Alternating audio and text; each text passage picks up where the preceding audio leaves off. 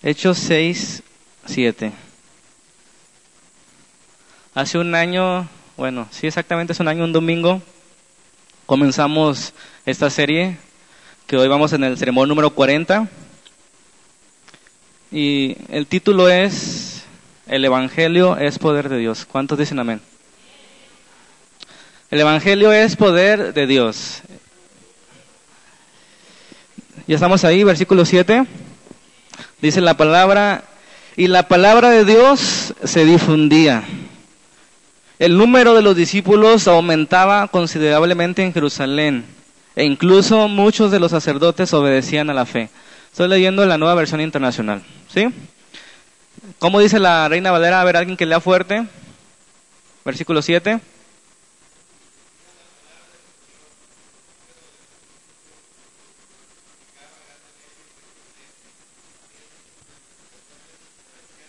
Muy bien, es prácticamente lo mismo. Y crecía la palabra de Dios y el número de discípulos se multiplicaba considerablemente. ¿Ok? Muy bien. ¿Cómo es posible que sucedan esas cosas de lo que estaba sucediendo en aquella iglesia? De que estaba creciendo y creciendo y creciendo y creciendo. Y luego aquí dice ah, un, así como una nota, dice, e incluso los sacerdotes obedecían a la fe. Y eso era eh, este, imposible en esos tiempos. Que un sacerdote judío, o sea, no, no nos imaginemos sacerdote de nuestros tiempos, un sacerdote judío era una persona celoso de su religión. No hay, nunca ha habido, ni habrá una religión más celosa que la del judaísmo. Y aquí dice que los sacerdotes obedecían a la fe. Era tan impresionante la palabra que crecía la vida de los discípulos que hasta ellos obedecían a la fe. Entonces el Evangelio es poder de Dios para salvación. No hay ningún imposible, ninguna persona intelectual, no intelectual, pobre o rica, ninguna puede resistirse cuando el poder del Evangelio es este, emitido. ¿Sí? La semana anterior vimos una pregunta muy importante, ¿recuerdan? ¿Para qué existe la iglesia? Vimos dos puntos principalmente. El propósito de la iglesia era glorificar a Dios. Y la comisión o el mandamiento para la iglesia, ¿cuál era? Hacer discípulos. Entonces vimos claramente dónde, ponemos, dónde debemos poner nuestros esfuerzos, dónde debemos enfocarnos como iglesia en hacer discípulos para que su nombre sea conocido, para que su nombre sea glorificado, para que Dios en todo por lo que hacemos sea exaltado. Ese es nuestro propósito.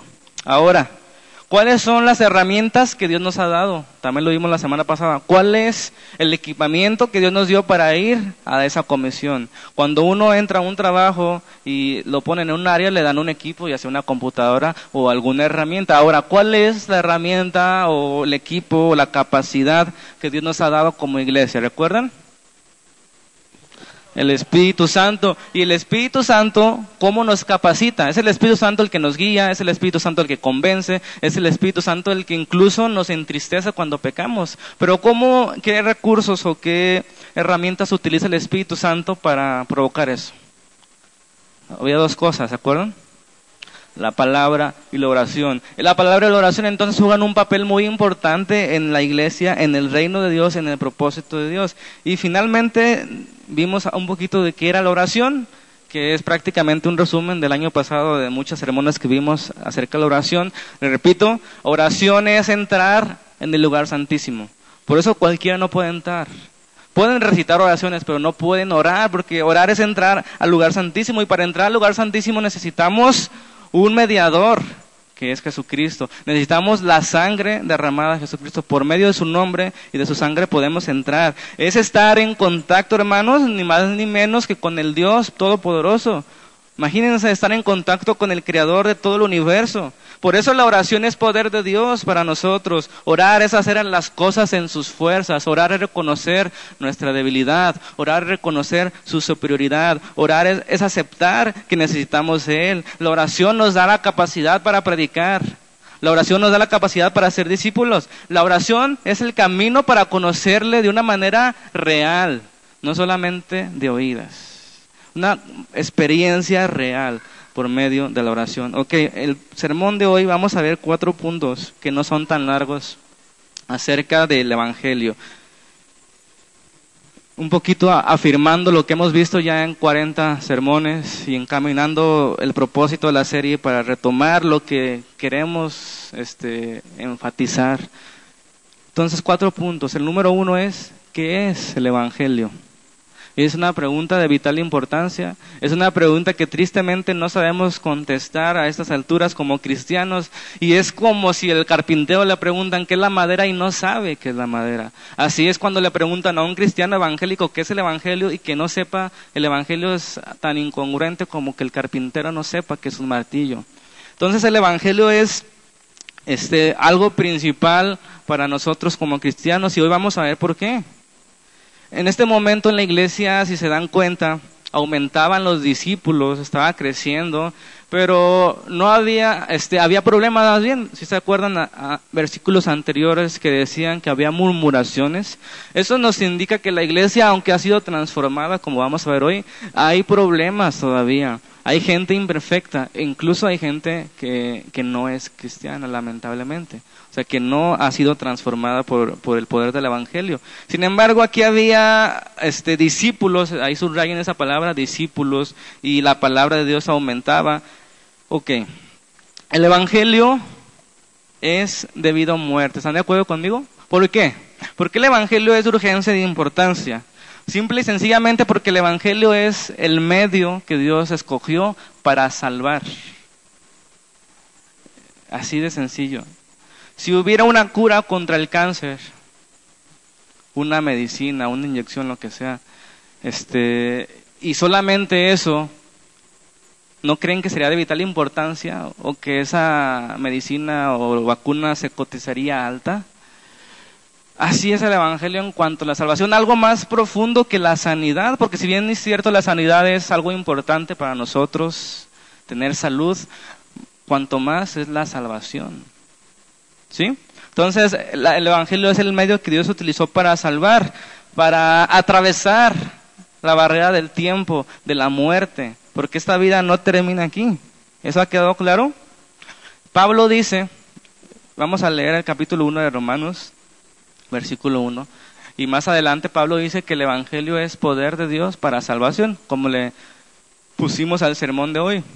Versículo 1 de Romanos capítulo 1. Quiero que pongamos atención porque Pablo aquí está hablando del Evangelio y es lo que nos va a ayudar a entender más. ¿Ya estamos ahí? Evangelio dice Romanos 1.1.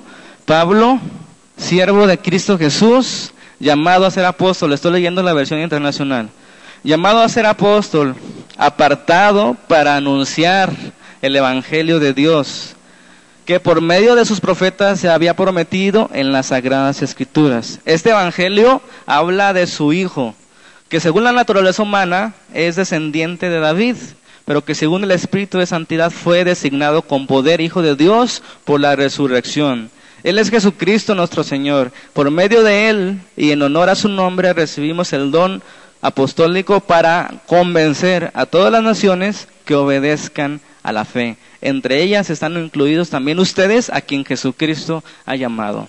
¿A cuántos Jesucristo ha llamado? A todos los que creen en su nombre, ¿verdad? Ok. Aquí en este seis versículos tenemos que encontrar y armar nuestra definición. A veces es fácil ir a un diccionario o agarrarse un libro, pero yo siempre les recomiendo que vayamos a la Biblia, ¿verdad? Aquí está lo que es el Evangelio. Aquí están los puntos importantes. Aquí Pablo está definiendo lo que es el Evangelio. La palabra Evangelio, si la analizamos su etimología, su significado, ya hemos visto muchas veces que significa qué? Buenas, ¿qué? Buenas noticias, ¿verdad? Y que en su contexto donde fue hablado, esa, se ha concluido que esas buenas noticias es una proclamación, ¿sí? Es un anuncio, es un grito de victoria, es una noticia que se ha consumado, ¿sí entiende eso? No es una promesa de que puede pasar, no es este, una esperanza, es una noticia de que algo ha sucedido. Es un grito de victoria en una guerra, hemos vencido. Eso es la buena nueva, esa es la palabra evangelio, lo que significa. Ahora, entendiéndolo en el contexto de la iglesia, ¿qué significa el Evangelio para nosotros? Y hemos visto en sermones anteriores, en 1 Corintios 15, que es la declaración más antigua del Evangelio, según la Biblia, que son cuatro cosas, ¿verdad? Que Cristo murió por nuestros pecados, que fue sepultado, y que fue resucitado al tercer día y que apareció a sus discípulos. Eso es prácticamente la buena noticia. Si se fijan, es algo que ya está consumado, no es algo que va a pasar. Es algo, Jesús murió por nuestros pecados. Jesús fue sepultado y él fue resucitado al tercer día y luego se apareció a sus discípulos para darles su propósito, para darles un mandamiento. ¿Cuál fue? Hacer discípulos o ser testigos, ¿verdad? Ok.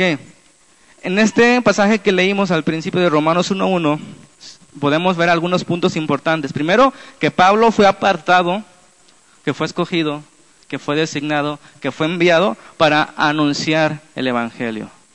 Él era un apóstol, ¿verdad? Y luego dice que el Evangelio había sido prometido en las escrituras por los profetas. Eso nos enseña que el Evangelio no es algo nuevo que surgió este, en los tiempos de Jesús. El Evangelio fue desde antes de la fundación del mundo y Dios fue anunciando a través de sus profetas que ese Evangelio, que Jesucristo iba a venir a morir, ¿verdad? Y luego dice que ese evangelio habla del Hijo de Dios, que según la carne, es decir, según lo físico, era descendiente del rey David, que a su vez era descendiente de la tribu de Judá, que a su vez era descendiente de Abraham, de Isaac y de Jacob. Desde ahí viene la línea donde Dios levantó ese propósito desde, uh, desde hace más de cinco mil años. Y que Jesucristo es el Señor, dice Pablo. Por medio de su resurrección probó que Él era quien decía ser y que Dios lo que había prometido lo va a cumplir, porque si levantó a Jesucristo de los muertos, también nos resucitará a nosotros en el día final. ¿Vamos bien hasta ahí? Entonces lo que queda claro es que el Evangelio no es algo nuevo de los tiempos de Jesús, no tiene dos mil años el Evangelio, el Evangelio tiene miles de años. Es más, antes de que tú y yo naciéramos, Dios ya lo había planeado. ¿Sí? Ok. ¿Queda claro lo que es el Evangelio? Ahora, número dos, el punto número dos el propósito del Evangelio. Y esto yo creo que es algo más trascendente que, entender el significado del Evangelio. Es más importante saber el propósito. ¿Sí entiende esa palabra propósito? Y el versículo, seguimos leyendo ahí en el versículo 14, 15, 16 de Romanos. Romanos 1, 14 al 16 dice, Dice Pablo, estoy en deuda con todos, sean cultos o incultos, instruidos o ignorantes. De ahí mi gran anhelo de predicarles el Evangelio también a ustedes que están en Roma. A la verdad, no me avergüenzo del Evangelio, porque es poder de Dios para salvación de todos los que creen, de los judíos primeramente, pero también de los gentiles. De hecho, en el Evangelio se revela la justicia que proviene de Dios, la cual es de fe por fe de principio a fin, tal cual está escrito, el justo por la fe vivirá. Qué pasaje tan profundo. Y a veces en muchas ocasiones nos quedamos a discutir en conceptos. ¿Qué es el Evangelio? Y muchos tienen un concepto, otros tienen otro, pero a veces es complicado ponernos de acuerdo, a veces estamos diciendo lo mismo, pero en otras palabras. Pero más importante que el concepto mismo, hermanos, es el propósito del Evangelio. Porque muchos de ustedes pueden este, entender el propósito de una computadora, ¿verdad? ¿Para qué es una computadora? Pues para escribir, para comunicarse, para hacer trabajos. Muchos de ustedes no podrían definir qué es una computadora, cómo está compuesta, los circuitos y no sé qué tanta cosa lleve, pero la mayoría de ustedes entenderán el propósito de una computadora. Asimismo es necesario, hermanos, que entendamos cuál es el propósito del Evangelio, aunque no entendamos cómo es el Evangelio. Es mejor entender las dos cosas, pero el punto es que debemos poner un poquito de más atención al propósito del Evangelio. ¿Cuál es el propósito del Evangelio? Y esta es la respuesta bien importante. Esta respuesta va a determinar cómo vamos a actuar, cómo vamos a predicar, qué vamos a hacer, cuáles van a ser nuestras decisiones. ¿Por qué debemos predicar el Evangelio? Independientemente de si Jesús nos mandó o nos mandó, ¿por qué debemos predicar el Evangelio? Ahí, ahí, dice el versículo 16, porque el Evangelio es poder de Dios para la salvación de todos los que creen. Por eso debemos predicar el Evangelio, porque es el poder de Dios para salvación, para que alguien sea salvo. Se necesita el poder de Dios. Amén. Y esa palabra salvación Es una de las palabras más importantes de toda la Biblia, la palabra clave, salvación. Ahí nos da a entender todo lo que está alrededor del plan de Dios. ¿Qué es la salvación? Entonces, podemos definir ya el propósito del Evangelio es la salvación. ¿Sí? ¿Queda claro eso? El propósito del Evangelio es la salvación, así de sencillo y de grandioso. Ser salvo y no ser salvo, hermanos, es la cosa más importante de esta vida pasajera. Ser salvo o no ser salvo. Es el partiaguas de este mundo. No tiene nada que ver la salvación con el dinero, ni con la salud, o con el amor, posición social o nivel intelectual. Salvación es lo crucial. Es importante, es trascendente. Va más allá de esta vida. Cuando alguien, un inventor, este, crea algo nuevo, primero hace el plan, ¿verdad? Busca los medios, las herramientas. Él vio una necesidad y dijo, voy a inventar algo que cubra esa necesidad. Voy a construir algo que cubra tal necesidad. Pensemos en un puente. La gente quiere pasar de aquí para allá. Hay un lago o un río y el constructor, el inventor dice, quiero pasar hacia allá, voy a construir un puente. Comienza a comprar las herramientas, comienza a comprar el equipo, este, los materiales y comienza a construir y termina su plan. Y con sus ojos ve con agrado que se ha este, materializado lo que él pensó. El puente, ¿para qué es? Para cruzar de un lado a otro. Y vuelvo a repetir, la gente a veces no entiende cómo está construido un, puente, pero puede hacer uso de ese puente y puede cruzar. Ok, fíjense bien. De esa manera o de alguna manera Dios en su grandeza, en su sabiduría, con su poder, desde antes de que la fundación del mundo, desde antes que tú y yo fuéramos creados, Él pensó en el Evangelio. ¿Sí? Previendo una necesidad. Si pudiéramos decir previendo, por eso Dios nada le toma por sorpresa, pero Dios pensó y vio una necesidad en el hombre desde antes de la fundación del mundo, porque Dios sabe todas las cosas cuando no suceden. Conoce nuestros pensamientos. No sé cómo sucede, pero Dios hace todo eso a la vez. Ok, Dios vio una necesidad y creó, planeó un plan, planeó un plan, planeó un, planeó el Evangelio, pues. Planeó el Evangelio. Compró lo necesario, llevó este, todas las cosas a su causa y finalmente se manifestó el reino de Dios cuando Jesucristo vino a este mundo, cuando fue a morir a una cruz, cuando fue sepultado, cuando resucitó y cuando apareció a sus discípulos para eh, mandarle la comisión. Dios ahí vio que su plan funcionó. Y no podía ser de otra manera, ¿verdad? Si un constructor funciona, cuanto más la mente de Dios funciona sus planes. Dios inventó el Evangelio con un propósito. Y es lo que queremos entender. ¿Cuál fue el propósito? La salvación. No las sanidades, que también puede ser que Dios sane, Dios poderoso, Dios sana y hemos visto sus milagros. No para hacernos ricos o prosperarnos, que también lo hace porque nos da sabiduría. Pero el Evangelio, hermanos, es para la salvación. Así de sencillo. Ahora, ¿cómo es posible la salvación? ¿Cómo fue posible hacer el puente? Pues compró ladrillos, compró cemento, lo que haya sido, acero. ¿Cómo es posible la salvación? No hablo de los medios, sino cómo fue posible. Ya sabemos que los medios por los que Dios salva es por la fe, ¿se acuerdan? Dice la Biblia que la salvación es por la gracia de Dios. Esto quiere decir que es inmerecida, que nadie puede obtenerla, sino por sus fuerzas. Es por gracia inmerecida y por medio de la fe. Para que nadie se gloríe, para que nadie diga, yo logré mi salvación, yo logré este, cooperar con mi Señor. Pero no, la salvación es por fe y por gracia. Pero ahora, ¿cómo es posible la salvación? Y ahí en el versículo que leímos, versículo 16, dice el Evangelio es poder de Dios. A veces no ponemos atención en esa palabrita. El, Evangelio es poder de Dios para salvación. ¿Por qué? Ustedes estarán de acuerdo conmigo, espero que estén de acuerdo, que Dios tiene poder. Que al principio Dios llamó las cosas que no son como si fueran. Él dijo, hágase la luz y se hizo.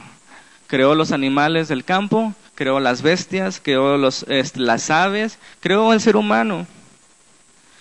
Dios puede crear con el poder de su boca cosas, universos. Dios ha creado todo lo que ustedes ven aquí. ¿Ok? Ahora, cuando Dios salva a alguien, aquí dice la escritura, cuando Dios salva a alguien, que Dios emite poder. ¿Qué quiere decir eso? ¿Se acuerdan de la mujer con flujo de sangre que andaba buscando a Jesús, que había gastado 20 años en medicinas y doctores? Y ella decía y clamaba, si tan solo tocare el borde de su manto, seré salvo. Y estaba la multitud, había miles de gentes y Jesucristo de repente dice, alguien me tocó. ¿Se acuerdan cuál fue la reacción de Pedro? Señor, estamos entre miles, ¿cómo que alguien me tocó? Y dijo el Señor, es que salió poder de mí. Así de esa manera, hermanos, cuando Dios salva, sale poder de Él. Y no es un poder como el de crear cosas, que para Dios es algo fácil. Crear cosas de la nada, dice, hágase la luz y se hizo. Pero es un poder más intenso, de no de crear algo de la nada, sino de transformar algo que ya es en otra cosa. Ese es el poder de Dios de salvación. Crear algo que ya es, eso lo cambia de naturaleza, esa madera se convierte en acero. Es algo fuerte que a lo mejor no podemos entender este, con, con, con todo detalle, pero la palabra es clara, ¿verdad? El Evangelio es poder de Dios para salvación. Cuando alguien es algo, Dios emite su poder, sale poder de él, como salió de Jesús en aquellos tiempos. Esto nos da la certeza, hermanos, que el hombre, sobre todo en su corazón, no necesita una mejoradita. Porque esas mejoraditas, o un mejoralito, lo pueden obtener en este, eh, asociaciones, organizaciones como centros de rehabilitación, o como alcohólicos anónimos, o incluso las sectas, ¿verdad? Las sectas que no enseñan la palabra de Dios, hacen motivar a la gente, pueden cambiar de alguna manera tu voluntad, pero eso no es una mejoradita. El hombre necesita una transformación desde fondo. Eso nos dice, eso nos dice este versículo que el, el evangelio es poder de Dios para salvación. Dios no solamente cambia, sino transforma.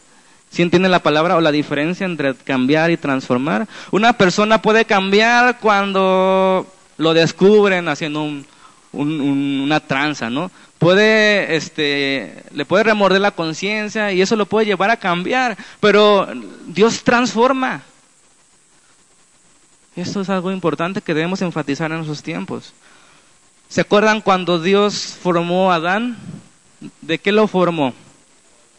Del polvo. Dios comienza a formar a ese hombre y dice la escritura que sopló sobre su nariz aliento de vida y el hombre llegó a ser un ser viviente. Hermanos, de esa manera Dios necesita soplar sobre el hombre natural su aliento de vida espiritual para crear una vida espiritual. Amén. ¿Cuál fue el precio de la salvación? aunque es gratis, no fue gratis. ¿Sí entiende eso? ¿Qué fue el precio tan alto que Dios pagó? La sangre del unigénito Hijo del Padre, el Cordero de Dios que fue sacrificado. Amén. La salvación, hermanos, nos habla del costo del rescate.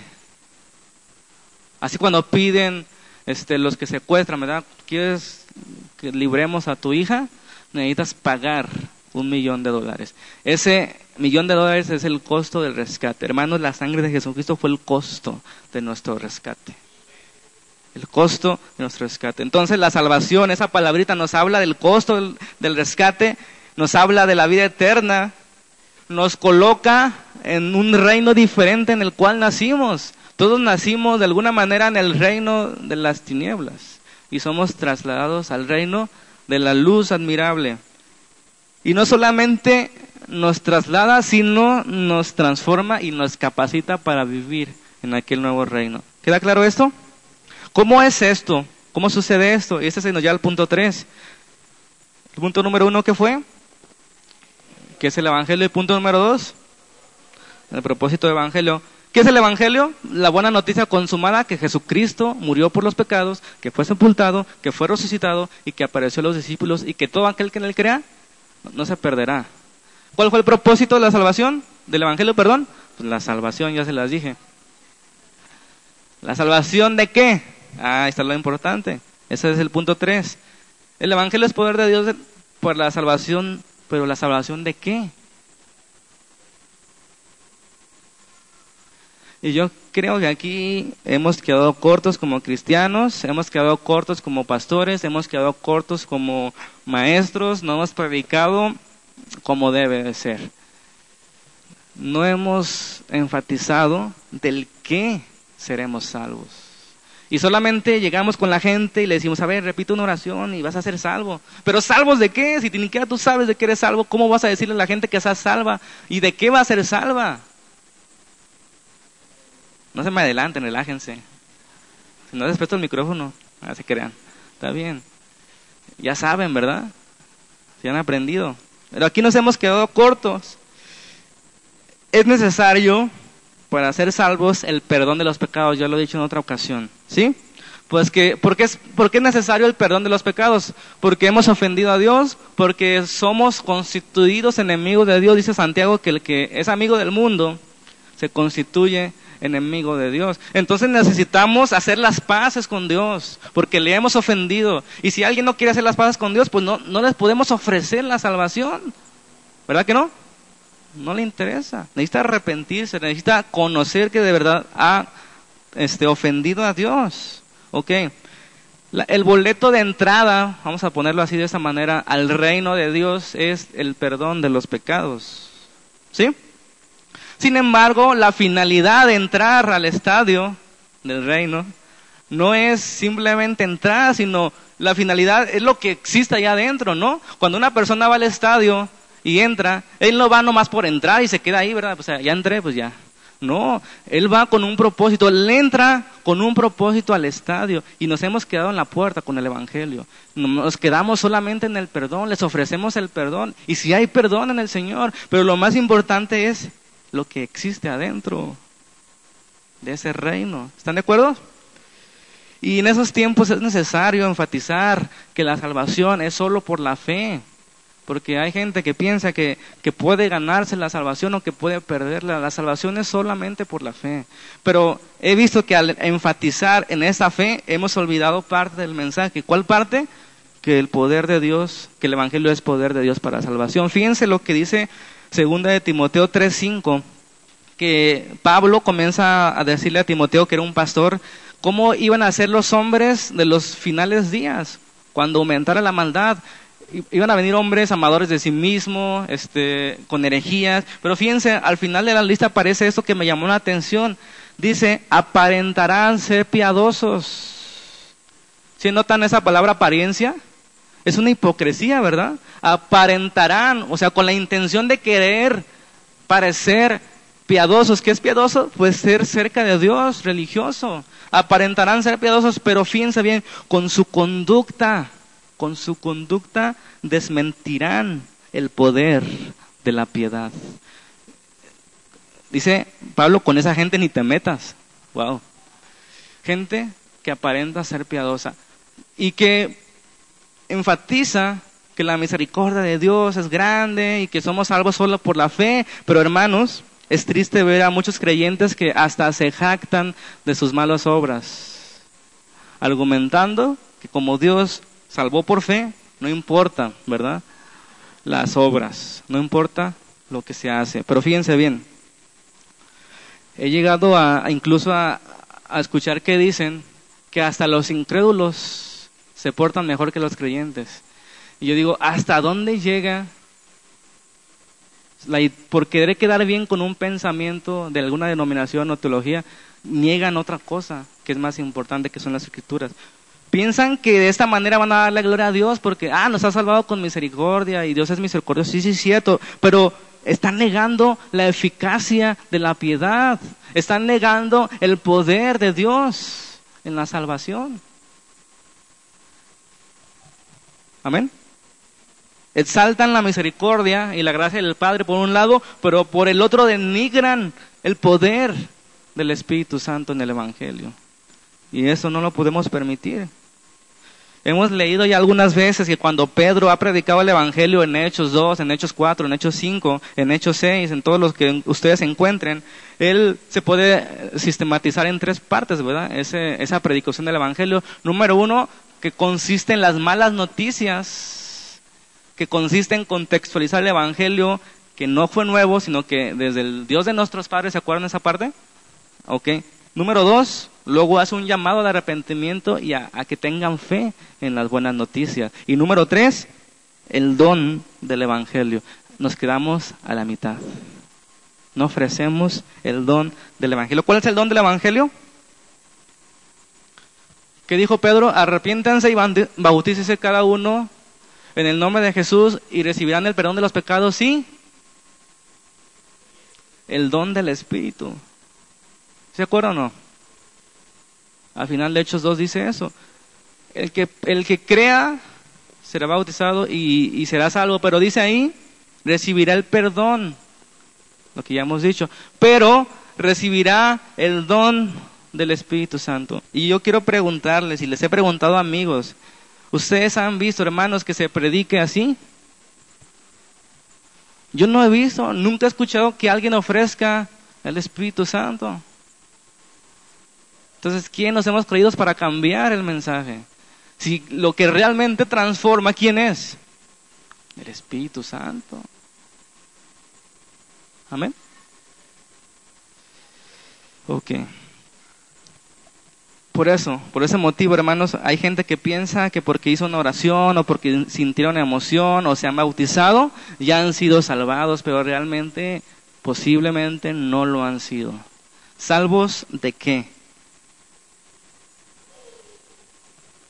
de cuatro cosas especialmente, y tiene que ver con lo mismo.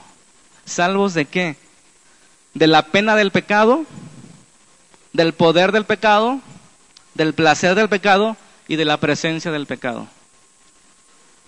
Repito, somos salvos de la pena del pecado, porque dice la escritura, ¿verdad? La paga del pecado es muerte, mas la dádiva de Dios es vida eterna. O sea, salvos de la pena del pecado, de la muerte eterna, salvos del poder del pecado. Es decir, el pecado ya no te gobernará como lo hacía antes. Y somos salvos del placer del pecado, porque lo que es del espíritu se opone a lo que es de la carne, ¿verdad? Y finalmente, salvos de la presencia del pecado. Esto no seremos salvos sino hasta que muramos, ¿verdad? Dice Pablo que esto mortal se vestirá de inmortalidad. En pocas palabras, ¿seremos salvos de qué? Del pecado. En todas sus exhibiciones y demostraciones, seremos salvos de la pena, del poder, del placer y de la presencia del pecado. Para eso somos salvos. La pregunta es entonces, la gente que no quiere, que no desea dejar el pecado, ¿podemos ofrecerles esa salvación? Pues, de eso queremos salvarte. Y nos hemos enfocado tanto en el perdón y en la fe que hemos olvidado el poder del Evangelio, que es para sacarnos, para arrancarnos del pecado. Porque la paga del pecado es muerte, porque el pecado es contrario a la naturaleza de Dios, porque el pecado ofende a Dios, porque el pecado trajo muerte al principio del mundo, porque por el pecado entró, entró la muerte y las enfermedades y todas las guerras. El pecado es el enemigo. Entonces somos salvos del pecado. Al que cree, al que quiere ser salvo, se le ofrece el perdón, pero sobre todo el Espíritu Santo que hace posible que seamos salvos realmente. Somos rescatados de una manera vana de vivir, como dice el apóstol Pedro, para una nueva vida. Amén. El pecado ya no te gobierna, pues tenemos al Espíritu. El pecado ya no nos condena, pues tenemos el perdón. ¿Queda claro esto? Ok. Y el último punto, más trascendente de todos. Entender de qué hemos sido salvados, que es el pecado, nos lleva o nos abre el panorama para saber para qué hemos sido salvados. ¿De qué y para qué? Vuelvo a poner el ejemplo del rescate de de, ¿cómo, dije? Se me fue la, el avión me, me desconcentró.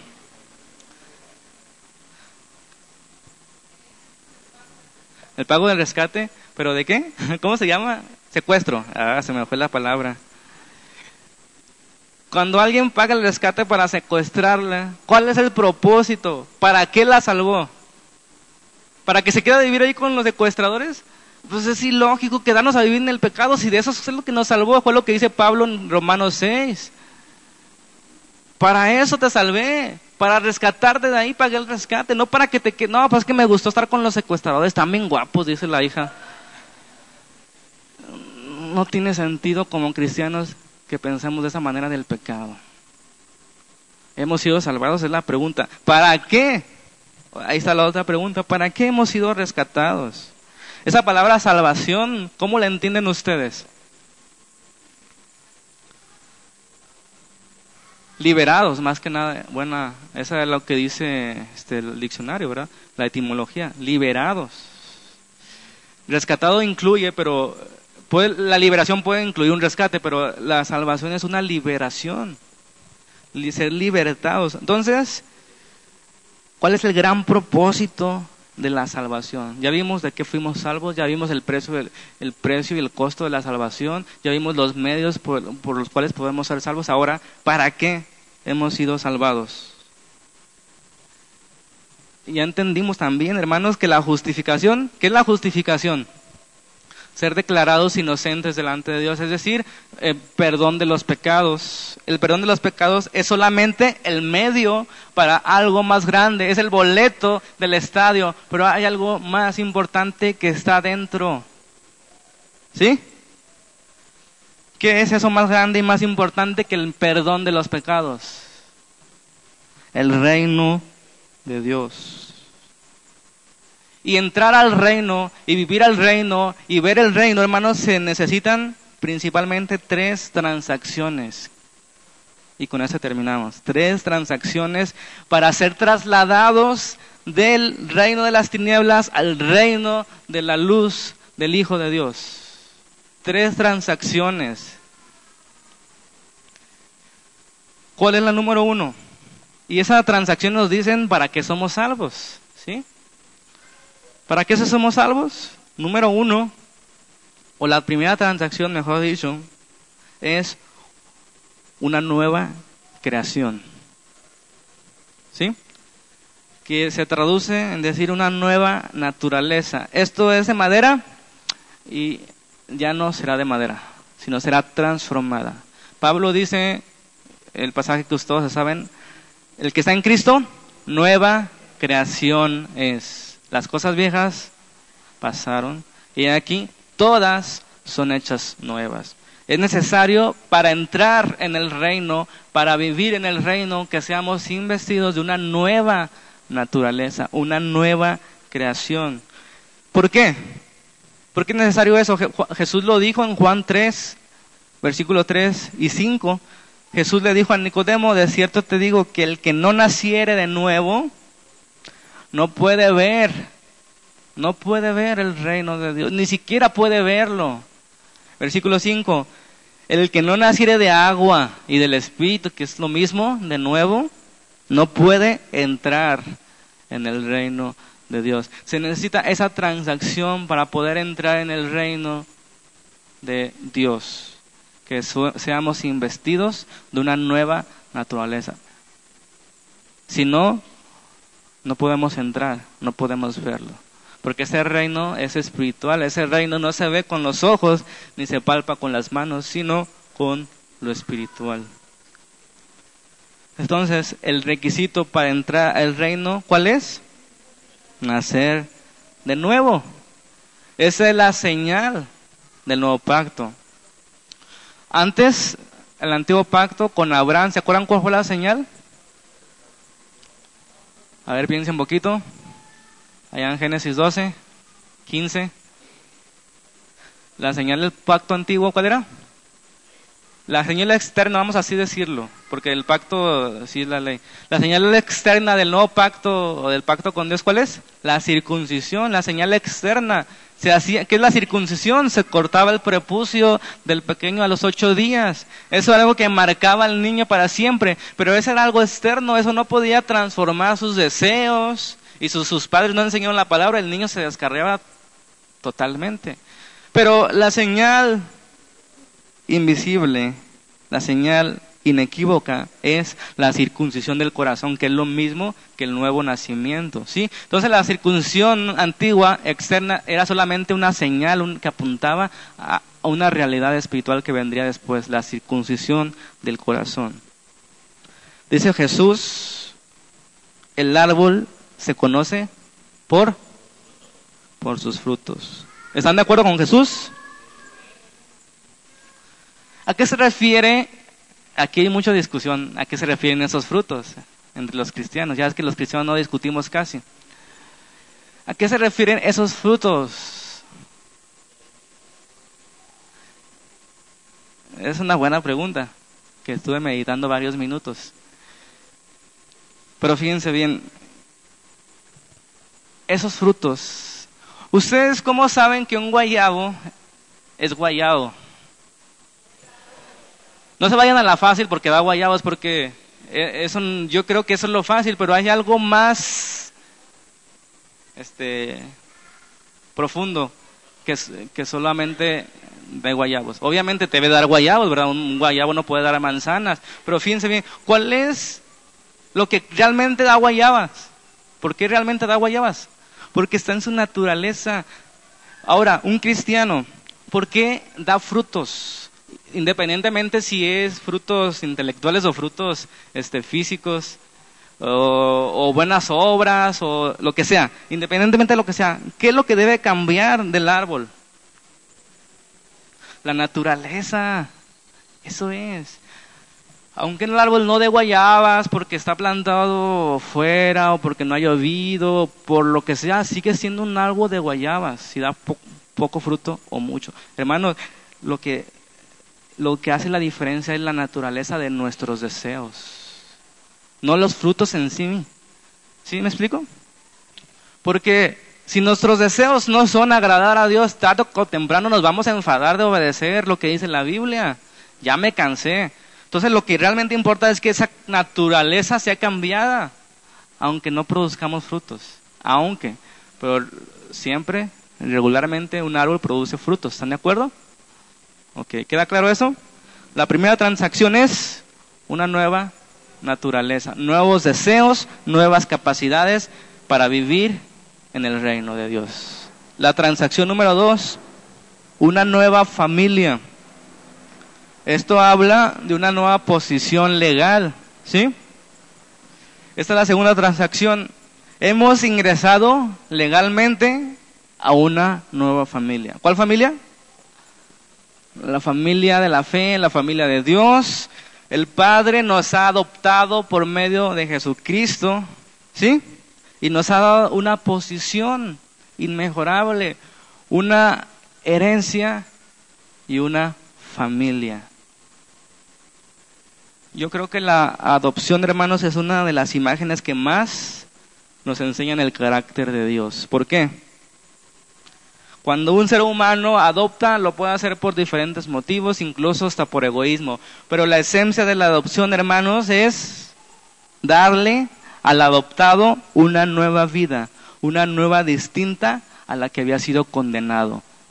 Había nacido huérfano o había lo que sea, o había sido abandonado. El que lo adopta le cambia la vida para siempre, le da lo ingresa a su familia, le da una herencia, le da cariño, le da cuidado, le da guía. Esa es la esencia de la adopción. Cambia totalmente la posición. Amén. Finalmente, la transacción número tres tiene que ver con el rol. ¿Saben qué es un rol? De canela no, porque ya me está dando hambre. ¿Qué es un rol? Un papel, una función que jugamos. Amén. Esa transacción tiene que ver con el rol. Ahora que somos, dice la palabra, discípulos. ¿Sí? Y esto es lo que estamos viendo en la iglesia de los hechos. No solamente eran buenas intenciones, no era una emoción del momento. Habían sido trasladados de las tinieblas a la luz, habían sido cambiados, habían pasado de muerte a vida, habían pasado de ser natural, hijos de ira a ser hijos de Dios y de vivir en desobediencia a vivir en obediencia. Acuérdense que estamos viendo para qué somos salvos. Número uno, ¿para qué? Una nueva vida, nuevos deseos, nuevas capacidades. Número dos, una nueva familia, una nueva posición. Y número tres, un nuevo papel, discípulos. ¿Queda claro esto? ¿Qué es un discípulo? Un aprendiz, un seguidor. Esto es la iglesia. Una nueva creación, un nuevo corazón, una nueva mente, nuevos deseos, nuevas satisfacciones, una nueva posición, una herencia incorruptible, una nueva disposición, un nuevo rol a ser su aprendiz, su seguidor trabajando para su gloria y para sus propósitos, para convencer a las naciones que obedezcan a la fe. Amén. Esas tres transacciones, hermanos, si tú no entiendes el Evangelio, si tú no entiendes cómo funciona la fe en el nuevo nacimiento, si es primero qué o cuál cosa, lo que es más importante es para qué has sido rescatado, para qué has sido salvado, para qué has ingresado al reino una nueva vida, una nueva familia y una nueva función. Eres un discípulo del Señor, un seguidor que hemos sido llamados, hermanos, para hablar de este Evangelio, que es la única camino a la salvación del alma. Salvación que debe abrirnos la mente de que no es lo mismo y no es mejor el tiempo que la eternidad, la salud que el alma, el cuerpo que el alma y el ser humano que Dios. La salvación pone las cosas en su lugar. A Dios sea la gloria. El tiempo es algo que va a pasar, que solamente es temporal. Y el cuerpo es algo que va se, va, se va a pudrir. Pero dice Pablo que esto incorruptible se va a vestir de inmortalidad. Esa es nuestra esperanza, esa es nuestra motivación y yo los invito a que sean salvos del pecado y para una nueva vida, para su gloria. Al final de cuentas, hermanos, un día estaremos allá con Él, donde estemos disfrutando, porque Dios habrá restaurado el propósito inicial del hombre, que era disfrutar de Dios, de la creación y glorificarle. Amén. Vamos a orar.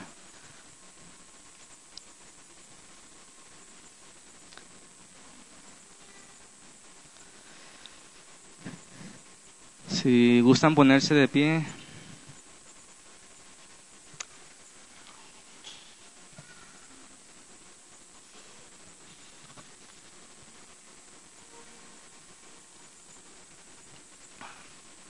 Te damos gracias, Padre, por la oportunidad que nos das de reunirnos libremente en este lugar.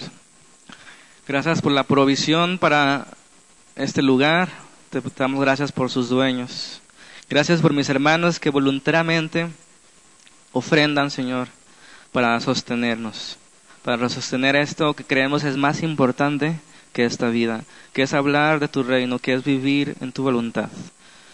Yo te pido especialmente, Padre, esta, esta tarde por mis hermanos, incluso por los que no han sido salvados, Señor.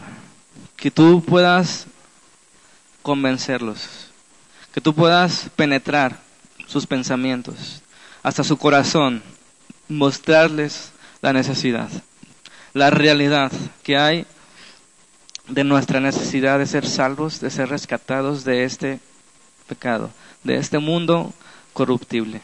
Yo te pido, Señor, que tú pongas los medios para que mis hermanos y yo podamos predicar, para que podamos vivir como discípulos, como tus hijos, como una nueva creación, que te da gloria en todo lo que hace, que te busque primero tu voluntad y que siempre, cada día repite, Señor, venga tu reino y hágase tu voluntad aquí en la tierra como en el cielo.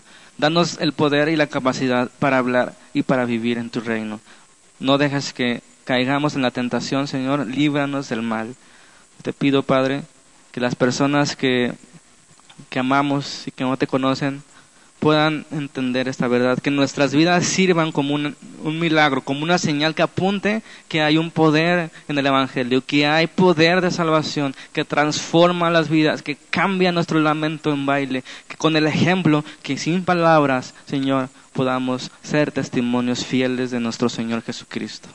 Te lo pedimos, Padre, con el corazón, en el nombre de nuestro Señor Jesús, que tu Espíritu Santo nos acompañe. Amén.